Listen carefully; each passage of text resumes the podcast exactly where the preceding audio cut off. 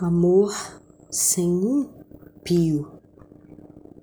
O verbo patinar pode ter mais de um significado, mas uma coisa é certa: tira sempre algo do lugar. Seja o pé que deslancha, seja um móvel que ganha novo acabamento.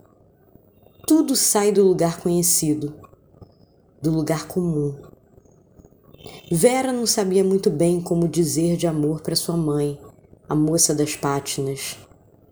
A moça das pátinas, sua mãe, também nunca soube de palavras carinhosas com a filha. Estavam quites, apesar de uma achar que a outra estava devendo afeto.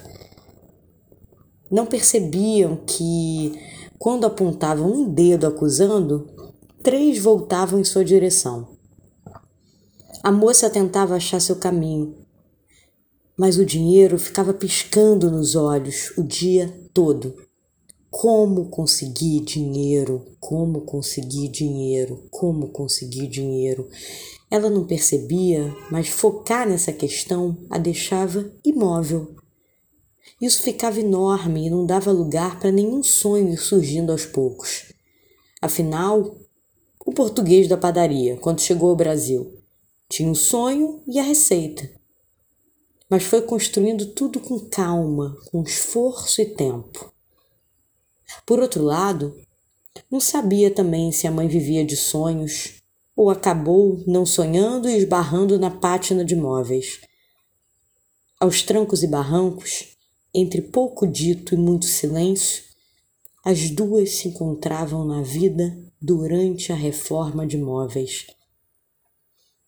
talvez não se reformassem, mas algo ali naquela cena mudava por dentro. Ao jogarem seu carinho para dar nova cara ao objeto desgastado, sofrido com os anos, as duas também iam além de seus sofrimentos. Era ali, naquela reforma, que conseguiam se dar as mãos. Era carinhando o móvel com delicadeza da raspagem que se davam um abraço sem um pio. E o amor podia patinar calado naquela sala de um estranho cliente.